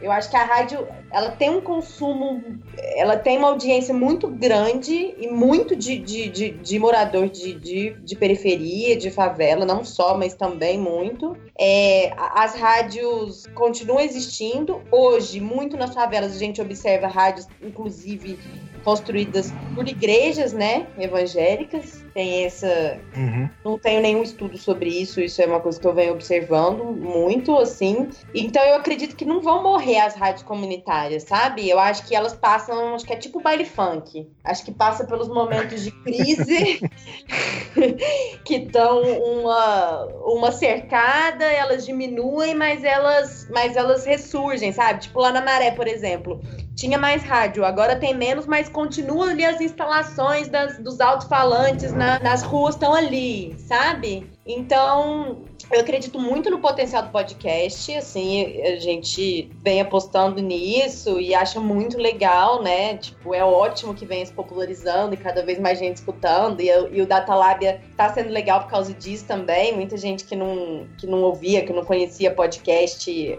a gente tá, tá, tá apresentando para algumas pessoas, assim, né? Até dentro da favela e tal. Mas eu acredito ainda no potencial das rádios comunitárias, assim, eu não vejo como um substituto. E eu também sabe? acho, e eu também acho que tem uma coisa de, de formato dos podcasts que a gente tem feito no Brasil, né? Assim, eu acho que é, talvez é um exercício. O Datalabia é um laboratório, assim, total de, de podcast. A gente tem uns episódios. Agora a gente está é, experimentando um pouco mais, assim, é, em formatos um pouco menores, talvez. É, talvez ter música no meio, é, em, talvez, sabe assim? Então eu acho que talvez também a gente consiga experimentar mais os podcasts, é, aceitando um pouco o formato, o, o- esse formato rádio- de rádio, assim, né? E, e trazer mais para perto, assim, o, é, a galera que escuta e que sempre escutou rádio e trazer um pouco mais para perto esse formato, assim, talvez mais dinâmico, sei lá, sei lá. A gente está experimentando também e, e talvez funcione. A gente foi para São Gonçalo na semana passada e gravamos um podcast na rua, assim, pela primeira vez. É, um episódio de 30 minutos, 25 minutos, com, ah, com um monte de personagem que tava ali na praça para discutir saneamento básico e, e- e tal. Então, acho que tem aí um, um jogo legal para fazer na- nessa nova mídia, assim. A gente está meio chegando aqui no, no fim da, da conversa e eu queria é, fazer um círculo de volta pro, pro começo, é, não, não pro começo dessa conversa em específico, mas é, pro começo do próprio Datalábia e, e um comentário que, que acho que foi a, a Clara que fez, que vocês não se consideram um veículo de comunicação comunitária, né? E acho que o primeiro episódio, se eu não me engano, certamente foi o primeiro que eu ouvi. É, mas o primeiro episódio de vocês discute exatamente isso, né? O que, que é, o que, que é comunicação comunitária, a força da comunicação comunitária. Por que que, que, é, que escolha é essa do, enfim, que linha editorial é essa? É, vocês não se consideram um veículo? Vocês se consideram o, o, o que então? É um órgão de- de- Vocês também falaram que não fazem trabalho de base. Eu acho que vocês fazem as duas coisas, na verdade, mas. Não, deixa eu vamos explicar. É.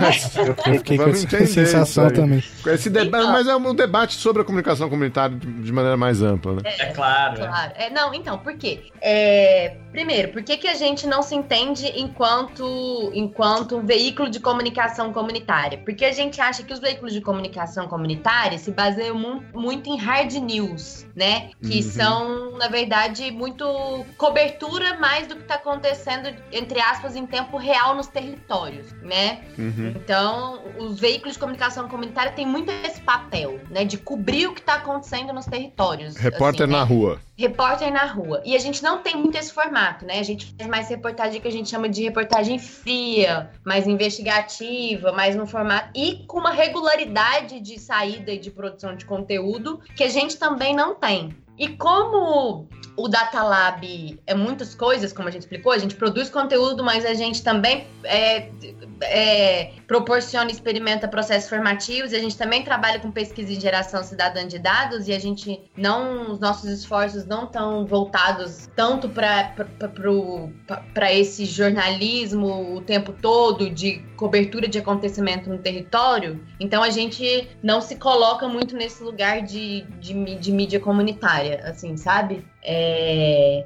Mas claro que a gente está nessa fronteira, né? Assim, a gente também, na verdade, está falando sobre o que acontece na maré, a gente também está cobrindo de algum jeito o território, mas não é na, na, nesse, nesse modelo, como você mesmo colocou, repórter na rua, hard news, notícias quentes, etc e tal, como muita gente faz muito bem aqui no Rio de Janeiro, em São Paulo, etc e tal, né? A gente tem até ali o nosso mapa da comunicação comunitária, que a gente mapeou esses veículos na região metropolitana do Rio, é, a gente tem maior respeito, a gente chega junto como a gente pode, mas a gente não se coloca muito nesse lugar de veículo de comunicação comunitária porque a gente não tem essas características que eu coloquei aqui agora. E como eu falei, eu não acho que a gente não faz trabalho de base. Eu falei que a gente não é um, uma organização de base comunitária, justamente porque a gente não se volta exclusivamente para maré, para questões ali só da maré, com moradores da maré. Mas a gente faz também trabalhos de, de, de base comunitária, né? Eu fico assim, às vezes é até um pouco de preciosismo nosso, assim, né? De não querer reivindicar uma coisa que talvez não seja exatamente e tal, mas eu, eu também, eu acho que a gente faz trabalho também de comunicação comunitária, eu acho que a gente também faz trabalho de base comunitário, mas quando a gente reivindica isso para definir a gente, eu fico meio insegura, assim, digamos, sabe? Me abrindo aqui agora para vocês. é, a gente discute, a gente discute muito com umas parceiras que são de uma organização que chama Gênero e Número, e elas se reivindicam como uma organização de mídia.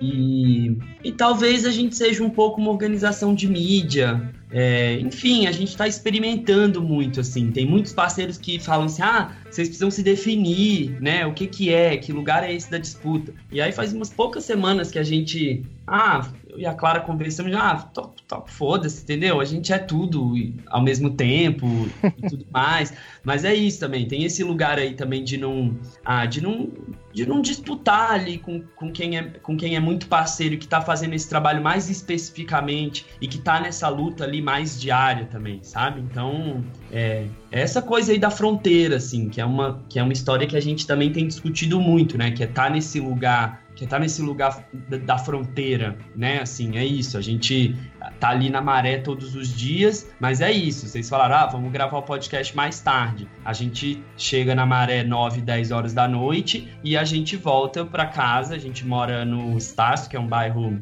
é um bairro do, da, do começo da zona norte aqui do a fronteira do Na centro fronteira, é uma fronteira também ali entre o centro e a zona norte da cidade, que fica bem perto da Maré, mas que não é uma região de favela, uma região suburbana, mas não de favela. E, e é isso, né? A gente não. É isso, eu não sou um morador da maré, eu nunca vou me reivindicar como um cria ali da favela, né? Assim, então são lugares fronteiriços mesmo, assim, e que são muito importantes, eu acho, para pro, pro contemporâneo, né? Para esse, esse, esse novo lugar de produção de conhecimento, de produção de mídia, de produção de informação, assim. Então, então é esse lugar meio meio fumacento, assim. Híbrido, né? Híbrido, é, mas que a gente gosta de estar tá, e que é preciso disputar também, assim, né? Tem uma, tem uma pecha também muito grande do jornalismo comunitário, que a gente tem tentado também, ó, é isso, né?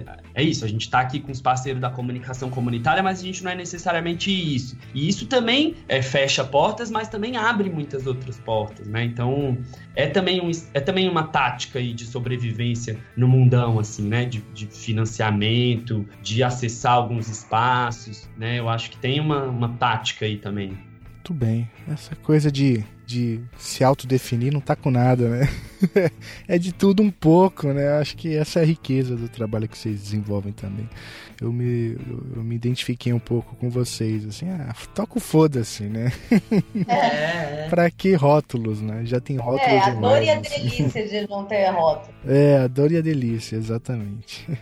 Não, mas eu acho que também mostra o, o cuidado de vocês e a seriedade do trabalho, né? É em não, não querer se intitular é, uma coisa ou outra, acho que também mostra um, um, cuidado e até um respeito com essas outras instituições parceiras é, sim, que sim. fazem trabalho de base, fazem cobertura quente, enfim. É, acho que é só mais um, uma qualidade demonstrada aí na, no cuidado, na seriedade do trabalho de vocês. Aham, aham.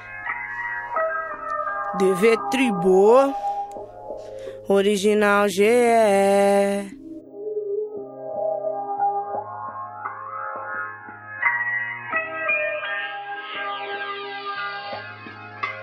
São vários marginal alado, consequência de opção. Posicionamento é fonte de quem tem disposição. Correria aos que correm, vida longa aos que morrem. Se morre pelos que correm, corre pelos que morrem.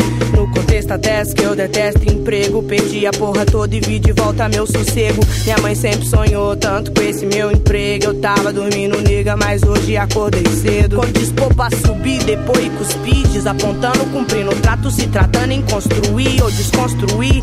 Fato forte a refletir é que eu rimei esses versos tudo e o goma ainda não tá aqui.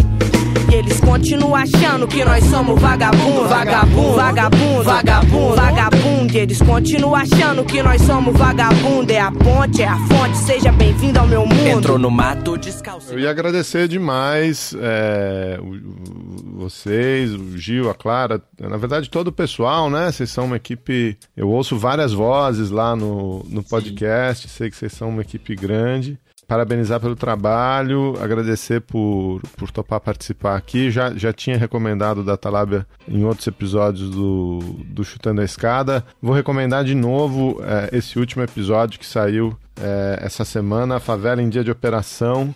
Assim, um relato no mínimo tocante, né? É, é, ouvir. Difícil, ah, puta, só posso imaginar, cara. Só posso imaginar o que, que foi é, gravar com a Bruna, ouvir ela contando a história é, do filho, enfim. É, só posso imaginar mesmo. E, e, estimular aí o pessoal a conhecer o trabalho, divulgar o trabalho. É, a gente não faz muito isso aqui, mas eu tomei uma bronca outro dia de um ouvinte que pediu mais recomendações, né? Então, se vocês tiverem recomendações aí é, de, de parceiros de vocês ou do, do enfim, trabalho, matéria de vocês, é, fiquem à vontade aí para recomendar o que vocês quiserem aí para os ouvintes. Ah, a gente que agradece, é sempre incrível aí começar a participar dessa rede de, de podcasts, assim, é um experimento, como eu falei, mas é muito, muito importante a gente fazer isso junto. Então, também queria agradecer em nome do Bonde, do Datalab, o convite e também a possibilidade de estar tá, de tá mais junto com quem está produzindo é, conteúdo legal aí no Brasil. Então, massa. É, ah, eu acho que a indicação é mesmo seguir aí as redes do Data. A gente está com uma campanha aberta na benfeitoria é, para fazer um evento que a gente fez no ano passado e que vai acontecer agora em setembro, que chama CryptoFunk. A gente,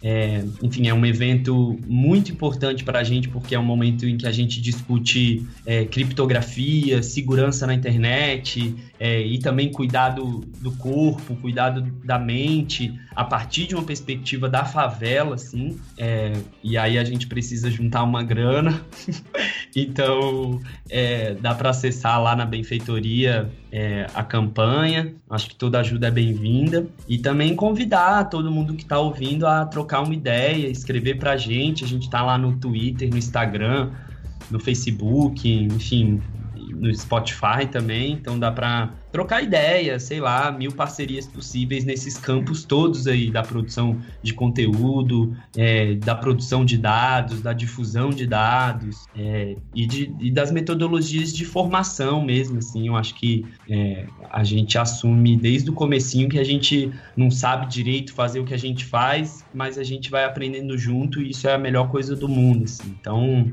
é, então deixar aí para quem está ouvindo o convite para colaborar, para trocar ideia, para fortalecer fortalecer a rede, que eu acho que é o que a gente mais está precisando agora, né? Dá o link da benfeitoria, Gil. É benfeitoria.com barra criptofunk. Eu também agradeço muito ao convite, a oportunidade, ao papo ótimo com vocês. É, reforço aqui algumas referências que a gente deu durante o episódio. Conheçam a É Nós, que é uma agência escola de jornalismo para jovens de quebrada de São Paulo, que está produzindo aí um monte de conteúdo legal. É, conheçam a Casa Fluminense, que é uma iniciativa importante que pensa em monitora política pública para a região metropolitana do Rio de Janeiro, o Observatório de Favelas, a rede de desenvolvimento da Maré. É, no nosso mapa da comunicação comunitária, que vocês conseguem acessar no nosso site datalab.org, também tem lá mapeado é, uma série de veículos de comunicação comunitária da região metropolitana do Rio de Janeiro. Tem uma base de dados é, com informações sobre esses veículos. E, enfim, acho que é isso. Gente, muito obrigado, foi demais. Olha, eu queria agradecer imensamente, estou muito feliz de conversar com vocês. Tenho um respeito enorme pelo que vocês fazem. É, e vida longa ao trabalho de vocês. E sempre que vocês quiserem aí um, é, estabelecer um diálogo com a gente, as portas estão abertas. Eu queria reforçar esse pedido aí é, do, de apoio né, no, é, ao trabalho, né, o CryptoFunk. Né? Vamos deixar o, o link aí, se você puder ajudar, ouvinte. Faça como nós, apoie esse projeto, porque vocês merecem. Parabéns pelo trabalho. Muito obrigada, gente. Obrigada mesmo pela força, pela disposição, pela generosidade. E tamo junto aí. Vamos continuar aí no, nas trocas.